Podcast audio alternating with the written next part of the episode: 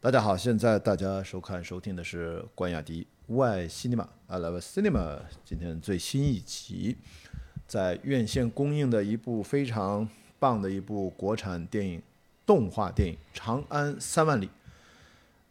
导演是两位，应该今年四十岁的导演啊，谢君伟和邹静是追光动画出品，呃，编剧其实就是王威了啊，追光动画的创始人。这是一部片长一百六十八分钟的历史动画电影，啊，很少见这么长的片长的动画电影。我就直接先给一个我个人的算是感受吧，呃，给一个不得不看啊。这是我的迄今为止二零二三年的年度最佳国产电影啊。截止到目前，二零二三年是这样，所以我心情还是。其实特别复杂，想给大家去分享我看完这个电影的感受。这些内容我都不知道可能会说到哪里，想到哪里说到哪里啊。嗯，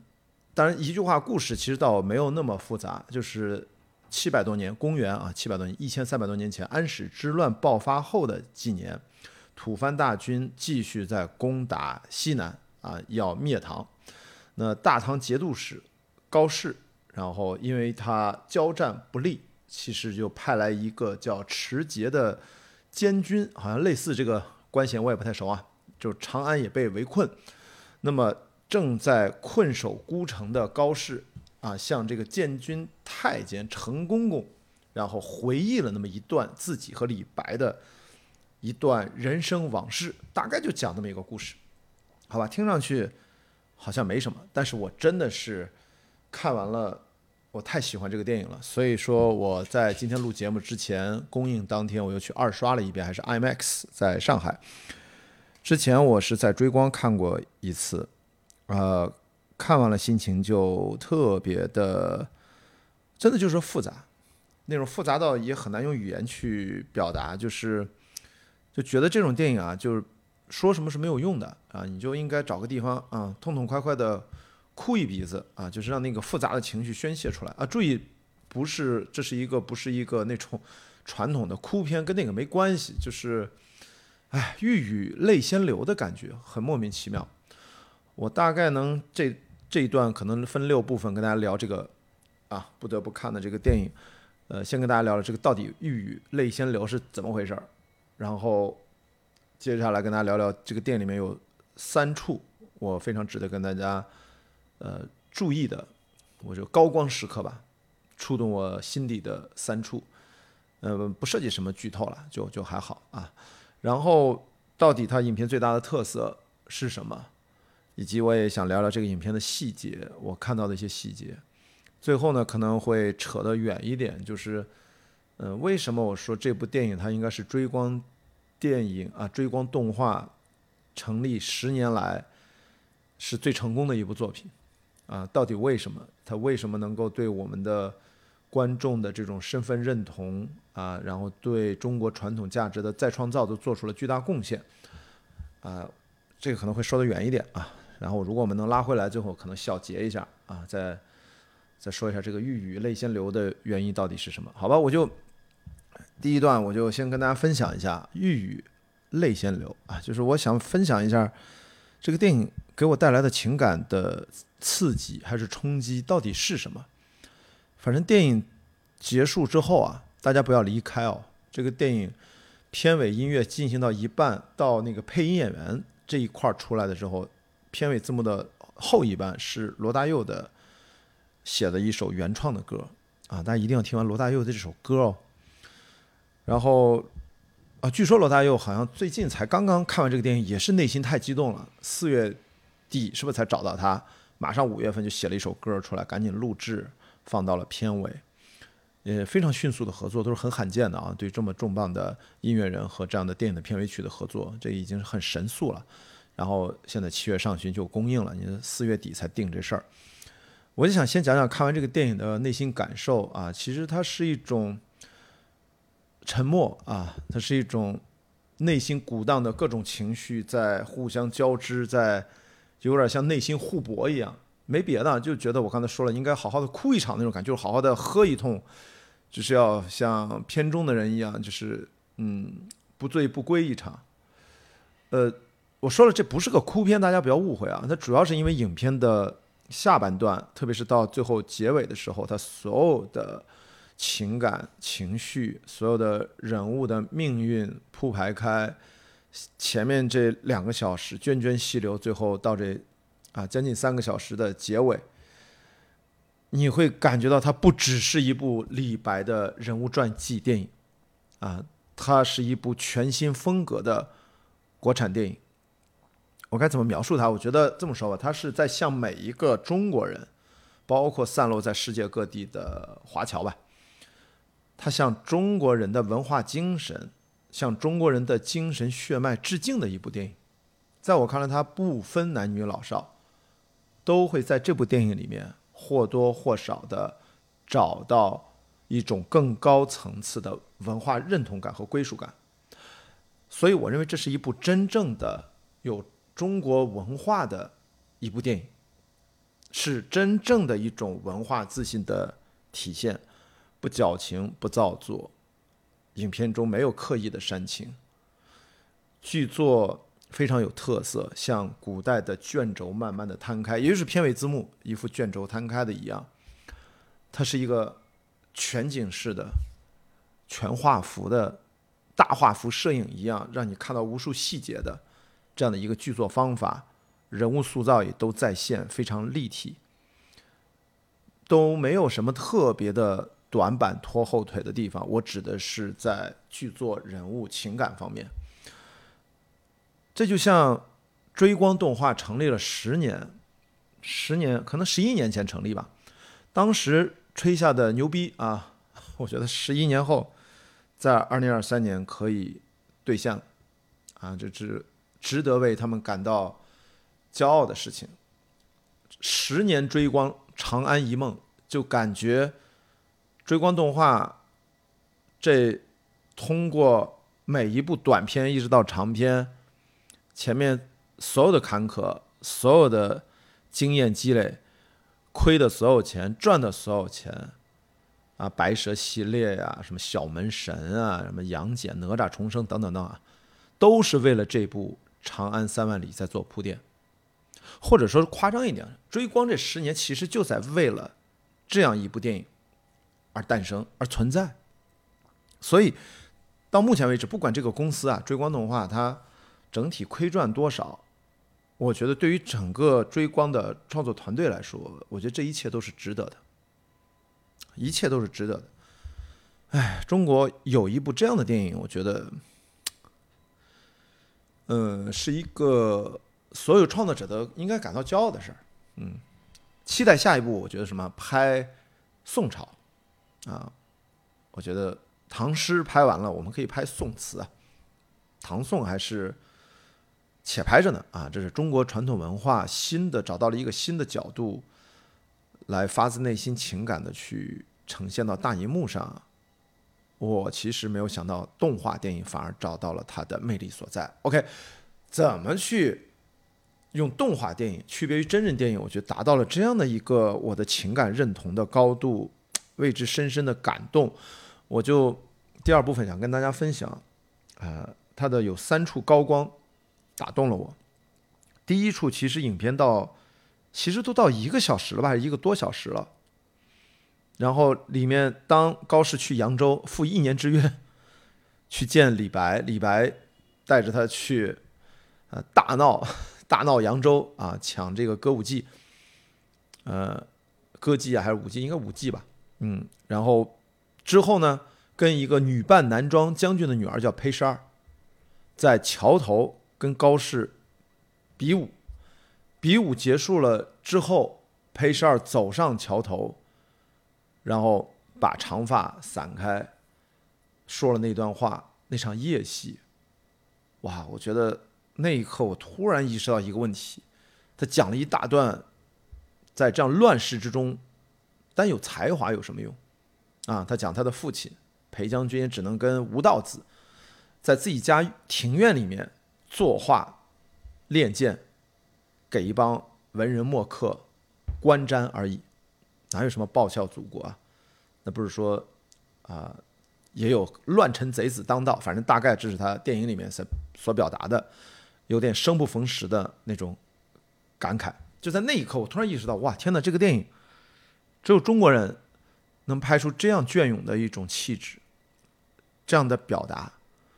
也这样的视角，就是文人视角下啊，他也是都文武啊，文武都非常厉害的，这样的至少有历史人物原型的文人视角下的历史的悲欢离合啊，或者悲喜哀愁，这一场戏，我我就觉得。我没想过会都会看到这样的一场戏，嗯，无所谓。你是像现在你在这样的一个电影里面讲高适、讲李白啊，有杜甫啊，有各种的诗人，都是男人啊。他在里面除了当然，你也可以说啊，舞姬嘛，这里面有胡人胡姬，胡人的舞姬也有。他刚才说了，去什么别人家公子抢了一个舞姬出来，都是很美的啊。就是扛着女人就出来，你可以说他有点男性凝视，这个没有关系，无所谓啊。这个那个时代其实也是这样，我们拍的对吧？动画电影嘛，我觉得大家我是不会觉得一定要从这样的角度去挑刺儿。但是在裴十二这个角色，她是一个女性角色，在那个当下也一样，女性是在那个古代一千三百多年前也是被忽略的啊。可是，在唐朝不一样，不管是杨贵妃。对吧？包括这里面玉贞公主啊，包括这个裴十二啊，至少这个女性角色给我留下了非常深的印象。我觉得哇，很久没有看到这样的一场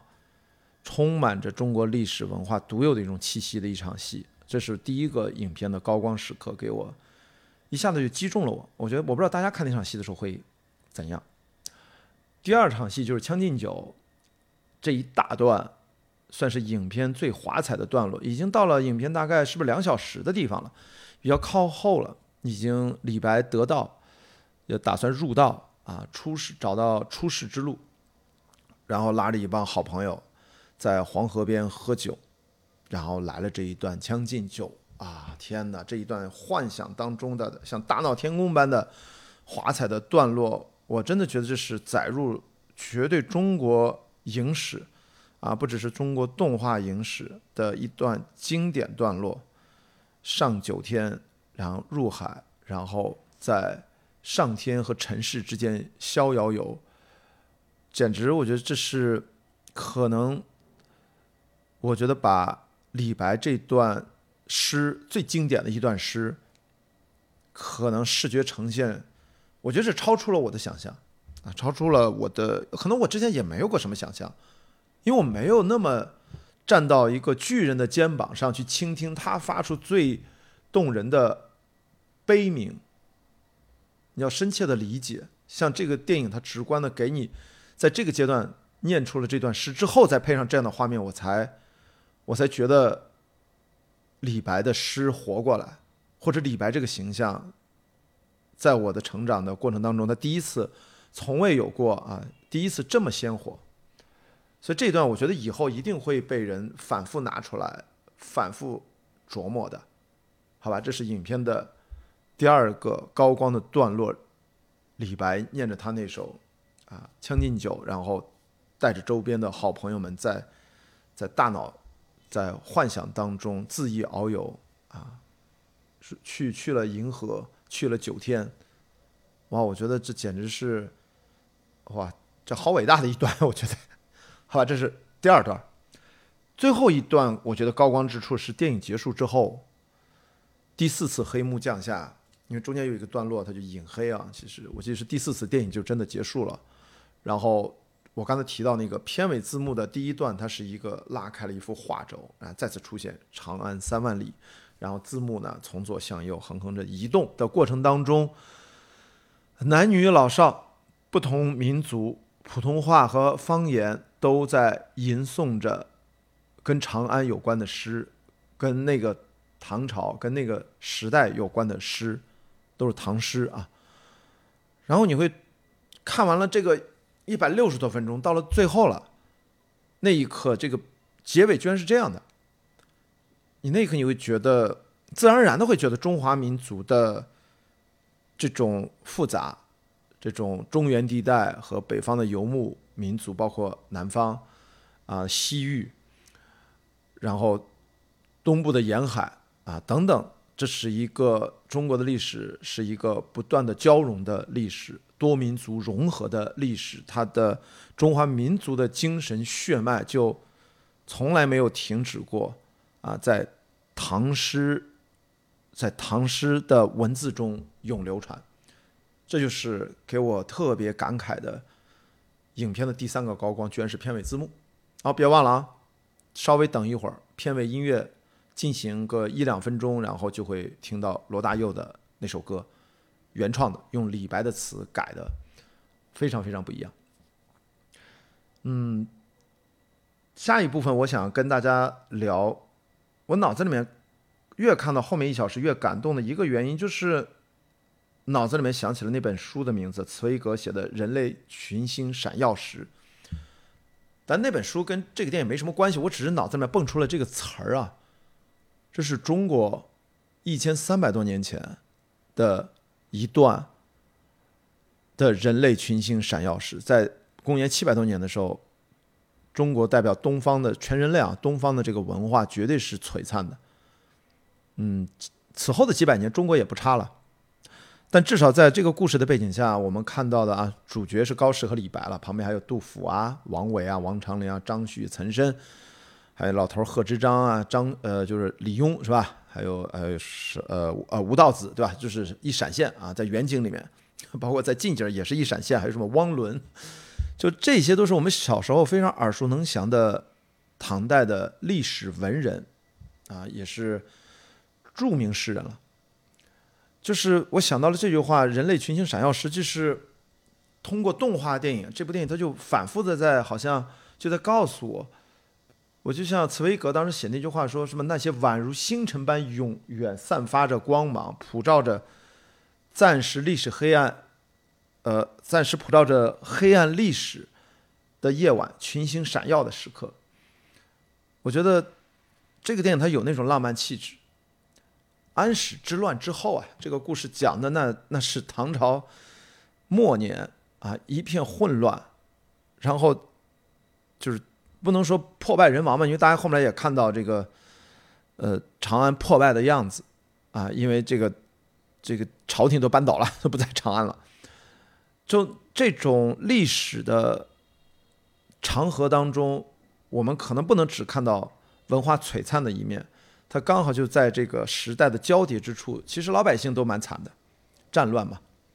很多人都流离失所。只要中国时代一交替，只要不是大一统的时候，只要进行到大朝代之间的更迭的中间这一段几百年或一两百年、几十年随便啊，反正其实老百姓就在大量的死亡，因为一直是战争啊。当然有的时候也跟极端天气有关，这个我看现在很多历史研究经常会找到这个。朝代交替跟当时的气候原因的关联性啊，这是一种说法。反正总之，我我就觉得有一种看越看到后面，越认同啊李白讲的那句诗啊：“天地一逆旅，同悲万古尘。”啊，非常忧伤啊。就是李白这样感觉的先哲人啊，谪仙人，对不起啊。然后说高适是世间人，就一个是上天下凡来的，或者后人有人讲李白是穿越来的，那其他人都是活在那个时代被那个时代困住，而李白好像他的精神至少没有被困住，他写的诗好像就好像独立于那个时代，当然也是一直留到现在，嗯，但是他内心却一直在这个电影会更加凸显，让你明白他的表达他的哀伤，他巨大的悲。啊，他他其实想讲，他要他要功成，他要名就，他要他要达成自己的世俗间的愿望，然后他去寻求道啊，他要变成啊入道家，寻找永生。高适还劝的这永生啊，孔子说这永生啊，元鬼神，这个不太靠谱吧？我觉得这高适还劝的。反正当然李白他当然不是完美的嘛，到影片最后。他的晚年也也，他在政治上是幼稚的啊，反正莫名其妙搞了些事情啊。影片也有涉猎，我这个地方就不多讲，反正都是史书上都有写。总之这这一段我就想跟大家分享，就是我们很少在一部中国电影里面如此正面的群像的展现，那个时代的人文精神世界的丰满和它的高度，还有人的高贵、人的品格、高适，是吧？一诺千金，一年之约啊，李白不记得；十年之约，我估计李白更不记得。或者他不来不来，反正总之就是呃，李白永远是在在微醺啊，不不不，不是微醺，是永远在，就是很熏很熏。我旁边那个，因为今天早上我看的是 IMAX 版本，影院里面就几个人，旁边是妈妈带儿子，小朋友七八岁，小朋友说：“哎呀，他们怎么这么爱喝酒啊？”然后妈妈跟他讲：“哎呀，他们喝酒之后，他们可能写诗写的会更好吧？”他妈妈也只能这么回答了，你知道吗？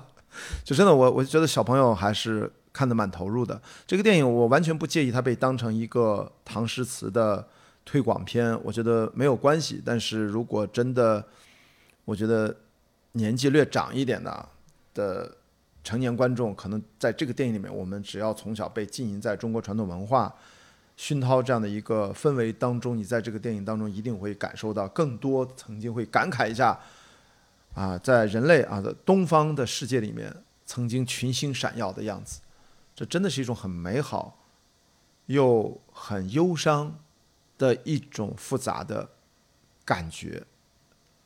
一部电影居然做到了，这是我非常我觉得要不得不看啊，给到推荐的原因。因为别说中国电影，极少我觉得会有这样的电影能够给给我，我不就先不管别人了，带来这么一个复杂的观后感。然后这一盘我想再跟大家聊聊这个细节，因为显然这个创作者们还是做了很多的功课。整个长安城有一个全景，当时长安城如果没有记错的话，最巅峰有将近一百万人生活在长安城啊。然后马伯庸不是写的那个《长安十二时辰》拍了电视剧，那个我还全看了。我觉得基本上都是做了很好的功课，包括他们的建筑风格啊、室内设计，呃。都应该是通过史料来，都是有依据可查的，包括他们的服饰，包括不同军队文官武将，啊，藩军和唐军不同的这样的军队的装扮，包括他们日常的坐姿，啊，席地而坐，对，包括他们的座椅，其实你都能看清楚他们的所有的日常的姿态，都画得很清楚，啊，展现得很清楚，包括。这里面我说了有舞姬嘛，有他的歌舞，有很多词和诗，它是唱出来的。这个电影里面至少唱了两段吧。后来那个陈公公最后唱了一段，呃，前面还唱了一段，反正我记得唱了两段，包括化那个妆啊。大家通过这片也就知道，呃，唐嘛，盛唐，特别是这是日本文化的源头。当然，明治维新之后，日本慢慢的又延伸出自己的一些特色，但是它的源头。所以日本人看这个电影，估计只能，我觉得应该五体投地吧。然后看这个电影，他会让他们明白他们的文化的渊源是从哪里来。所以你看那些化妆，呃，包括这里面玉贞公主，还就是说吧，以丰腴之美啊，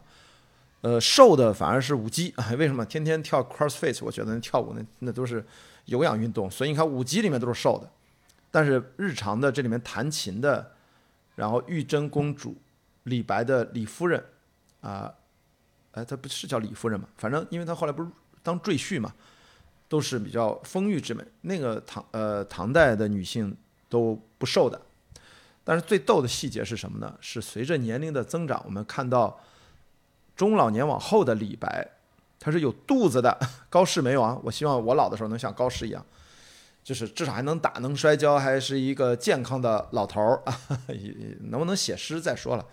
毕竟我们现在啊不是人人写诗，我们人人人人做播客吧，好吧？我们现在没有诗。我我说过一个比喻，我觉得播客其实就是当下我们的长诗啊。这个我是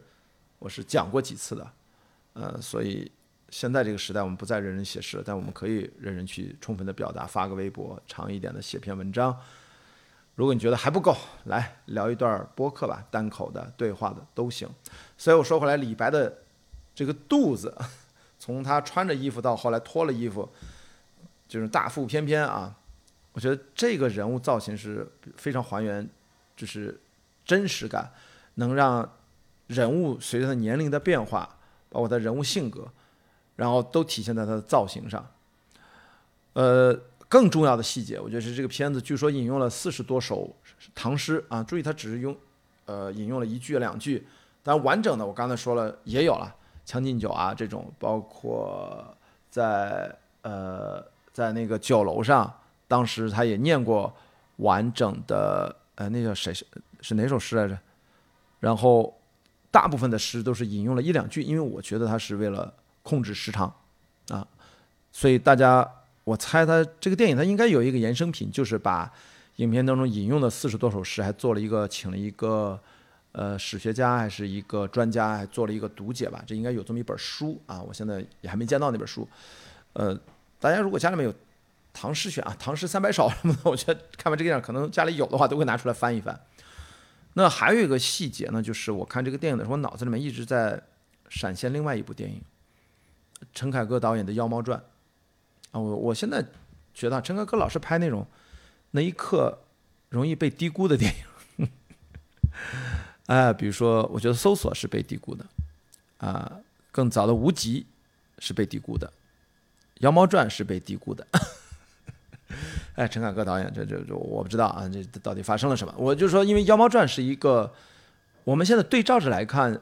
那当年他拍《妖猫传》，很多事情依然是做对了。但当时还引起了很多争议啊，对于服化道还提出了很多疑问。其实真正你从专业出发，你现在回想他们也都做得蛮好的。很多当时的一些争议，现在回头看，我觉得是有那么些不公平。我当时是觉得拍出了一种新的气象。当时拍的白居易吧，如果没有记错的话，呃，他侧重点不一样，切入点不一样啊，所以就是让我想到了这一部。哎，换到李白、高适的视角，然后我们对了唐朝、对长安，又有了一个新的认知。因为前面有故事简介啊，说是这是呃高适和李白的故事。其实呢，所有的这一切，所有的群像，其实讲的是一千三百多年前长安的故事。长安才是这部影片最核心的主角，因为影片的片名是在影片最后才出现。长安三万里，它的英文片名是什么？英文片名就是长安的拼音。所以我觉得英文片名其实也揭示了这个片子，我觉得创作者的表达啊，其实写的是这座城啊，这城里面所有的人，其实都代表的这座，都追寻这个城的精神指向，那是当时的那个时代的中国的文人。当然，历史中国大部分的时候啊。历史上的中国文人都是这样，其实是是要为了能够辅佐天子，然后呃什么呃什么齐呃呃治国什么呃齐齐家什么平平天下对吧？治国齐家齐家治国平天下，反正这是文人的一个当年亘古不变的一个追求，在这里面也是嘛。你看核心的人物在当时，他们就是要给自己要。进入到一定的关阶，而且呢，注意这里面其实都有阶级歧视的。你如果不是名门之后，其实你也很难的啊。你去考考状元，你去参加这样的科举制，其实都是有门槛的。甚至李白，因为是商人之后啊，做买卖的家庭的后人都没法参加科举，只能去行卷，只能去靠更高的高官啊，五品以上的高官去走特殊推荐。这种推荐制，所以你看，就是当年的文人其实追求这些，那现在不一样了。现在我们进入到新中国，每个人有了更多的个人追求，这是跟那个时代发生了本质的不同，但是并不影响我们去感受当时的人文追求他们的崇高的目标，或者他们去寻求永生啊，入道家啊，进入到宗教领域，我们看到的也是他。高贵的人格和他们丰满的精神世界，他们是可以触动我们的，对不对？好吧，这是我我想到了几个细节跟大家分享一下。然后后面我想稍微，我觉得说开一些啊，就是讲讲这个追光动画为什么通过《长安三万里》这部电影，它让我产生了很深层次的、更高层次的身同呃呃什么身同身份认同感，就中华民族的身份认同感啊，包括对中国传统文化的价值再创造，它是怎么实现的？在我看来，它是用了一部一百六十八分钟的电影，对中国文化精神是一段告白，是一种热爱。这种感情，我觉得是传递的，传递出来，让我深切的感受到。因为中华民族那本来就是一个多民族融合的啊，千年以来的这样的一个，哎呀，合久必分，分久必合，混来混去。李白就不用说了，他胡人，他是汉人，他是他本身他也不是血统那么。那么纯正也都是，就是大家都是 mix 的啊，不是我也是啊，我也是满族和汉族的 mix 呀。我爸是满族，我妈是汉族啊。你看我本身也是中华民族的一个，大家一个多多民族融合的一个代表。所以通过这部《长安三万里》，我觉得它已经能够让追光动画成为了目前国内最具有文化传承意义的高品质的动画内容公司。并且我觉得这部电影可以拿出来，可以去放到全球视野下，无论是迪士尼、皮克斯，还是东方的吉卜力等等这些优秀的动画内容公司，你跟他们去平起平坐去交流了。这就像当时有了《流浪地球》，更不用说后来的《流浪地球二》。当时我就说，哎，其实我们的郭帆导演和他的创作团队是可以跟世界的。顶尖的科幻电影的创作团队可以坐下来平等交流了，有了这样的一个开始，这个是非常厉害的。因为在这当中，我觉得他能够还原了某种呃非常低信息量的时代背景，就是对应我们现在啊，天天刷手机，信息轰炸，我们算高信息量的这样的一个生存环境。当年是没有那么多信息的，所以。大家的短暂的一生，那时候平均寿命也不高，可以放到那些经典的儒学或者说经典著作当中去钻研，对文字很敏感，对周遭的一切，对日常，对人与人之间的情感连接很敏感，才能写出这样的诗。诗才是整个精神世界的一个外延，所以。对应我曾经说《流浪地球》是高信息量电影，这是我四年前说的话嘛？我第一次看完，我自己当时还录了一段。雅迪学堂反正也有说过，那是我最早提出一个感觉，就是高信息量电影当中密度非常大。对应，我突然意识到，这部电影它其实给你展现的是低信息量的那个时代，然后那样的在那个时代下的人该怎么去建构自己的一生，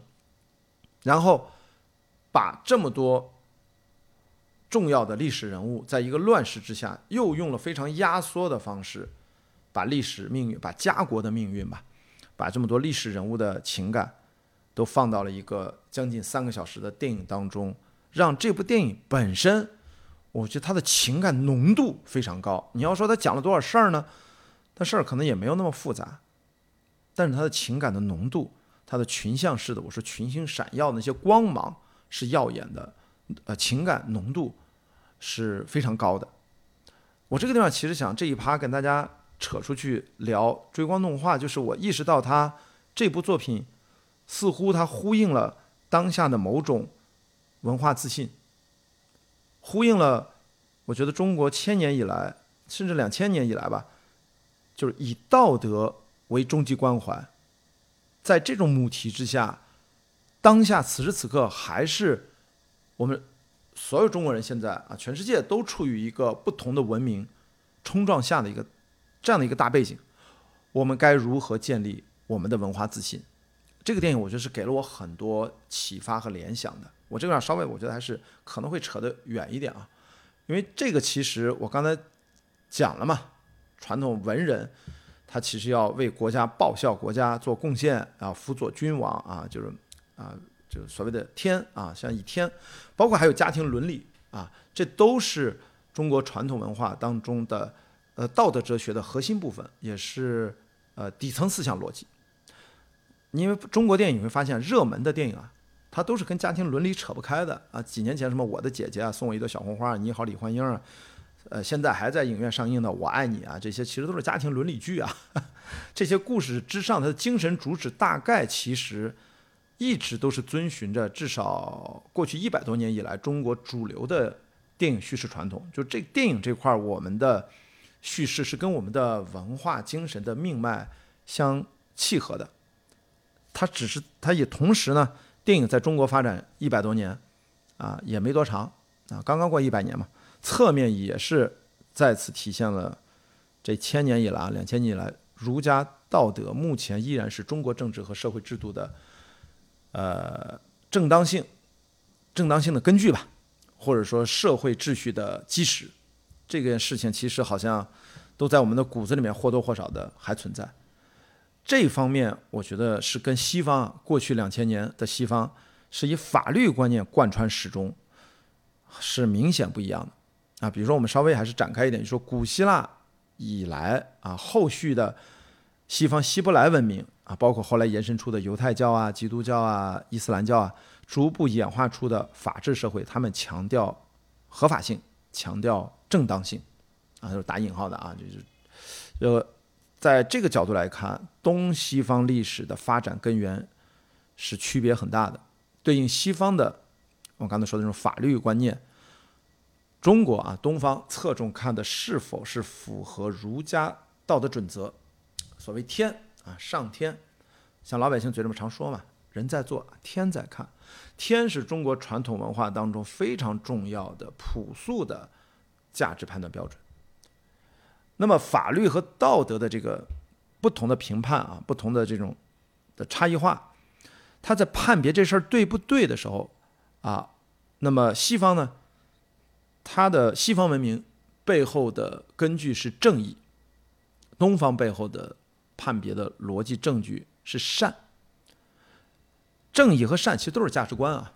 两者没有什么本质的不一样。对于古希腊法律，它是来自于自然律，对吧？也就是说自然法判断对与错的依据是外在的。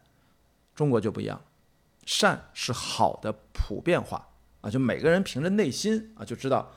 什么是对自己和其他人都好都有利的这个事儿，它是好的普遍化，它就是善。所以我们前面跟大家提到关键词就是终极关怀啊，终极关怀就是你可以把它理解成生命的和死亡的终极意义。那么人呢，试图超越个体有限生命的永恒精神追求，这个就是终极关怀，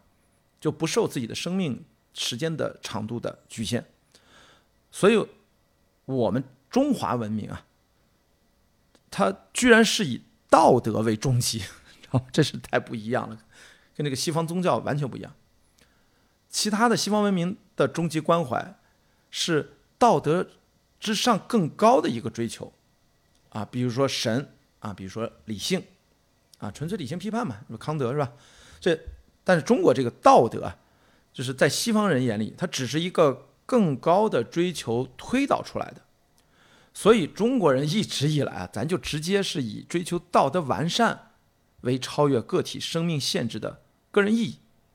也就是杜绝了以宗教信仰为终极关怀的可能。所以我们的东方的民间宗教信仰，就到后来就越来越偏向于实用性心态，啊，不是就拜什么的都有。最近大家看的消息是吧？你拜找工作的，还是拜拜姻缘的？哎，反正就是各取所需，各取所需。这佛的，或者是你拜的这个神，在中国都是垂直赛道，细分的很明确。这是最近我看到大家都拿这个在搞笑。说回来，这个孔子啊，我们就说两千年前他的伟大，不只是说他能文善武啊，领袖气质啊，霸气十足啊，能言善辩啊，其实特别特别能够聚集人气啊什么的，体能也好啊，而。就非常高大啊，大高个儿哇，也会实践啊。不说这些啊，更重要的是他的思想，让中华文明告别了古文明，进入了轴心文明时代。孔子啊，注意，其实孔子是继承了周啊，周以来的周礼嘛。那那那个为什么周是怎么来？哎，大家去看看李硕的那本书啊，《简商》，那绝对是还挺开眼界的，就是他给了另外一个推导新的一个说法。这个我们就不扯扯扯回来啊。孔子发端的前面说的主张的以道德为终极关怀，它其实指的是人可以从社会中走出来，成为一个独立的道德主体。这就为中华文明实现文化超越奠定了坚实的基础。现在回头看啊，只有经历了超越突破的文化，才能够真正延续下去。因为到现在也只有四种文明形态实现了超越突破，并且呢，这四种文明形态一直延续至今。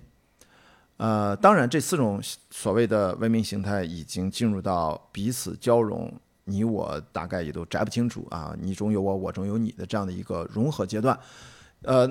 那这是四种形态，我们其实用两条标准，大家就很容易区分来理解了。根据追求终极价值的取向。它是在此世，就是这一辈子，还是在彼世，就是下辈子，你可以这么理解啊。这是一个取向上的一个标签。还有另外一个标签，根据追求终极价值的力量来源是个人力量，还是来源于外在的非社会力量？你看这两条坐标系呢，就形成了四种不同的文化超越突破的类型。那大概咱一个有说一下。第一个，比如希伯来宗教为代表的救赎宗教。啊，犹太教、基督教、伊斯兰教都算啊，他们是依靠外部神秘力量，追求不在此世，啊，你下辈子上天堂还是地狱上，你看都是这个。第二，印度的解脱宗教依靠个人修炼，追求在彼世的最高价值，他们也不是追求的此世，啊，这是印度。第三，古希腊的认知理性，超越突破精神啊，古希腊。依靠认知自然法则和外部规律，追求此生的意义，就是理性主义和法律精神。哎，说回来了，就刚才提到的，所以人家后来经历了多种文化因素的汇集，最终诞生了现代科学。啊，大家明白这现代科学为什么没有在中国诞生，对吧？第四就是最后了，咱中国的文化的基本精神就是以道德为终极关怀啊。这句话，我觉得还蛮核心的。那么我们依靠的是自己的力量。追求在此世的价值追求，当然啊，这种思想两千年来不断被挑战啊，不断与外来文化进行融合，这才是一个动态的发展的一个眼光来看待中国文化的基本精神。好，上面这四种不同的超越突破的文化，一代又一代的传承，形成不同文明类型的社会组织架构，中间一定会不断出现文明的碰撞啊，比如说汉。之后，中华文明和印度文明就开始融合，佛教开始进来了嘛。在后来的天主教文明和古希腊罗马文明与希伯来救赎宗教融合的结果，后来就孕育出了西方现代社会。所以呢，中华文明我们现在演化了两千年，就是一个不断被挑战、不断融合的过程，一直到民国啊，比如一百年前新文化运动，记得吧？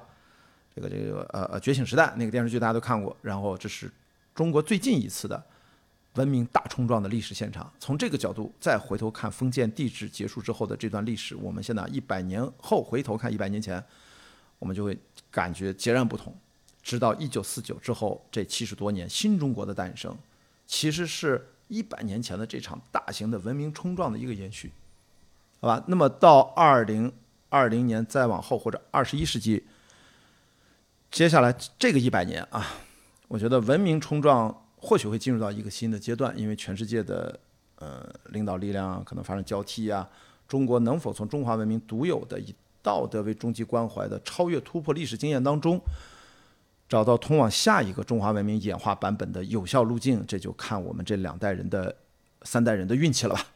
理论上，在未来三五十年，我们都会看到啊，新的技术发展会让整个社会演化加速的啊。现在人工智能啊，技术爆炸呀。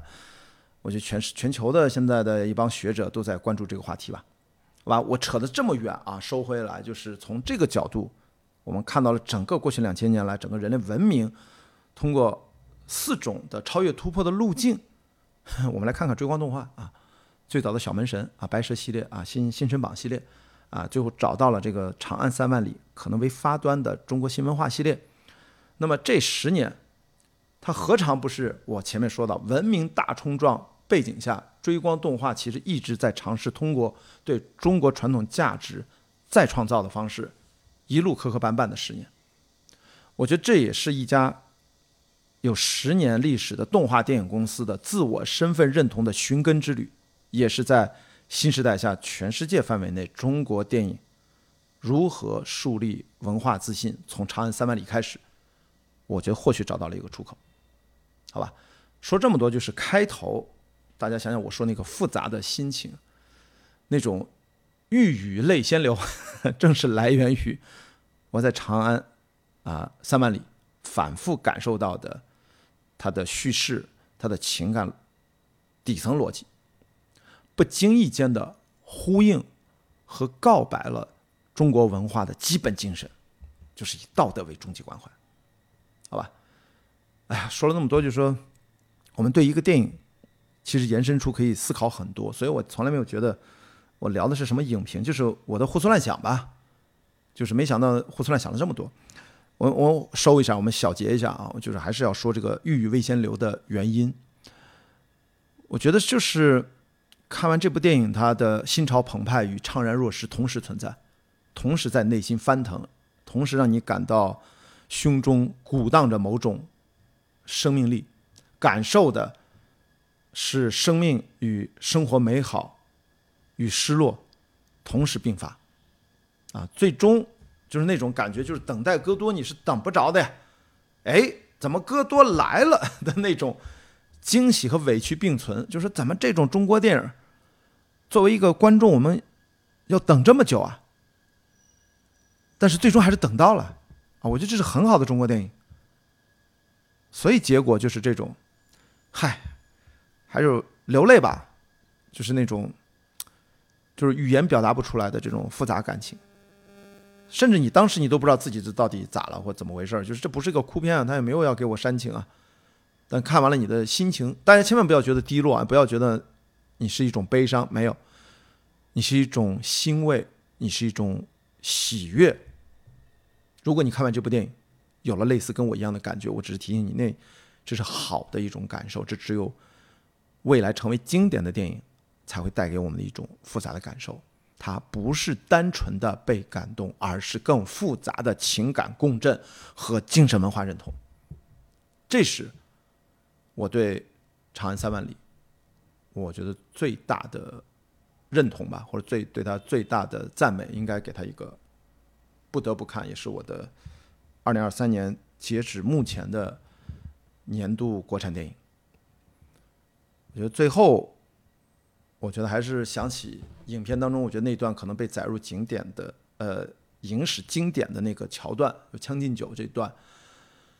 唉，李白写的真是太棒了。我们最后就把这个这段诗，我们就朗诵一下吧，作为结束，好吧？我的朗诵水平很一般啊，我只是，只是突然意识到，我觉得可以让大家感受一下。大家想想，如果你看过那部电影，我们回想一下那段画面。如果你还没有看，去影院看完了之后，可以回头再来想想这首诗，是在李白非常人生不如意的时候，依然能够非常豪迈的发出对生命的一种赞美，也是对自己人生，我觉得悲喜的一种，就一种幽冥。但是却用怒喊的方式诉说了他的悲伤，哦，这简直是太难得了。这个电影，你知道，它的魅力是在于它，它让我意识到，是吧？轻舟已过万重山，呃，两岸猿声啼不住，是吧？轻舟已过万重山，原来他写这句诗，是他已经被特赦、年老的李白人生的离世之前所做。这个电影最后那个细节，你知道吗？他一叶扁舟在万重山水道之间进行长啸，随手把他那个竹稿就给扔掉了，然后迎着一轮巨大的明月而去。我觉得它就是一个开放式的结尾，因为历史学家到现在其实不知道李白咋死的，也不知道他哪年死的，其实是有争议的，有好几个结论，对不对？所以片尾的字幕是说那一年冬天。李白去世，所以他也没说哪一年，这也不用让史学家挑毛病，你甭挑。其实人家现在主创团队都是那么唐研究李白的专家了。现在，所以他给了一个其实蛮开放式的结尾，这也其实蛮细节的，好吧？所以包括我也才意识到“窗前明月光，疑是地上霜。举头望明月，低头思故乡”，写这首诗的也是在李白应该是在一场大病的前后，也是最低落的时候写的。你看，如果不是这样的电影，其实我可能可能也没有那么多的闲情逸致去去去关心这首诗的背景。那现在我就会，可能家里面我有唐诗的精选集，就拿出来翻一翻，看一看这些经典的文本背后的故事。好，《将进酒》，我们来吟诵一下，好吧？君不见黄河之水天上来，奔流到海不复回。君不见高堂明镜悲白发，朝如青丝暮成雪。人生得意须尽欢，莫使金樽空对月。天生我材必有用，千金散尽还复来。烹羊宰牛且为乐，会须一饮三百杯。岑夫子，丹丘生，将进酒，杯莫停。与君歌一曲，请君为我侧耳听。钟鼓馔玉不足贵，但愿长醉不复醒。古来圣贤皆寂寞，惟有饮者留其名。陈王昔时宴平乐，斗酒十千恣欢谑。主人何为言少钱？径须沽取对君酌。